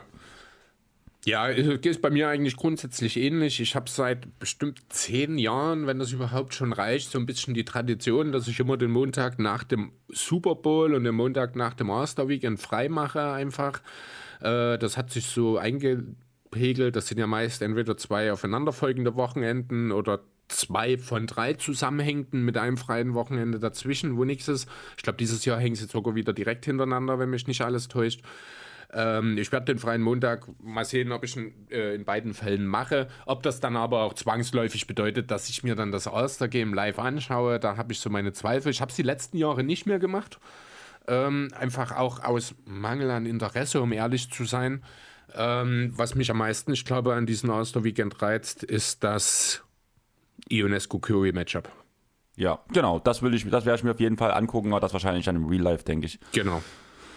Kommen wir zu den drei Songs. Chris, was, ah, oder beziehungsweise, nein, ich habe ja gesagt, wir wollen davor schon die Werbung machen, weil ich würde gerne mit dem Zitat enden danach. Ähm, mhm. Ja, wie gesagt, folgt uns auf Instagram, Spotify, ach scheiße. Folgt uns auf Instagram, Threads, X und Facebook. Folgt uns auf Spotify, Apple Podcasts und dem Podcatcher eurer Wahl. Auf Apple Podcasts und Spotify könnt ihr auch fünf Sterne da lassen, würden wir uns mega darüber freuen, einfach weil das unsere Reichweite erhöht.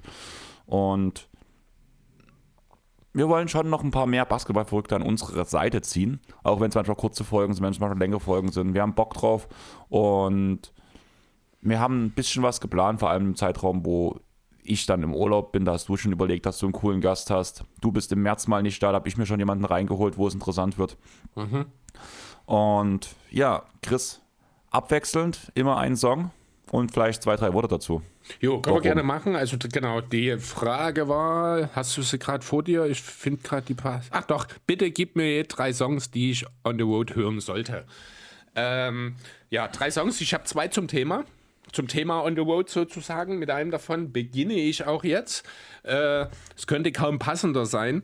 Äh, ich war mir nicht mehr ganz hundertprozentig über die Fragestellung sicher. Deswegen ist es jetzt tatsächlich Zufall, dass der erste Song, den ich nenne, On the Road heißt, von Willie Nelson natürlich.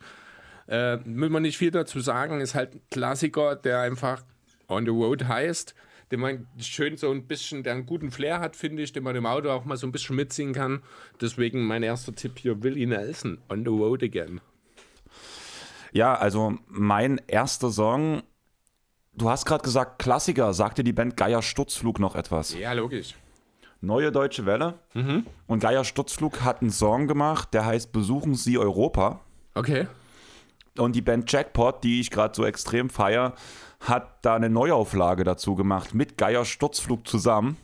Das heißt auch Besuchen Sie Europa, solange es noch steht. Das hast du mir gezeigt neulich, oder? Genau. Ja, genau cooler Song, macht extrem viel Spaß und ich glaube auch gerade ein bisschen gute Laune und Mitsing-Faktor hat es halt auch noch. Dazu natürlich, wie, wie soll es anders sein, bei mir eine politische Message dahinter. Ja. Und ja, Jackpot und Geiersturzflug mit Besuchen Sie Europa. Mhm.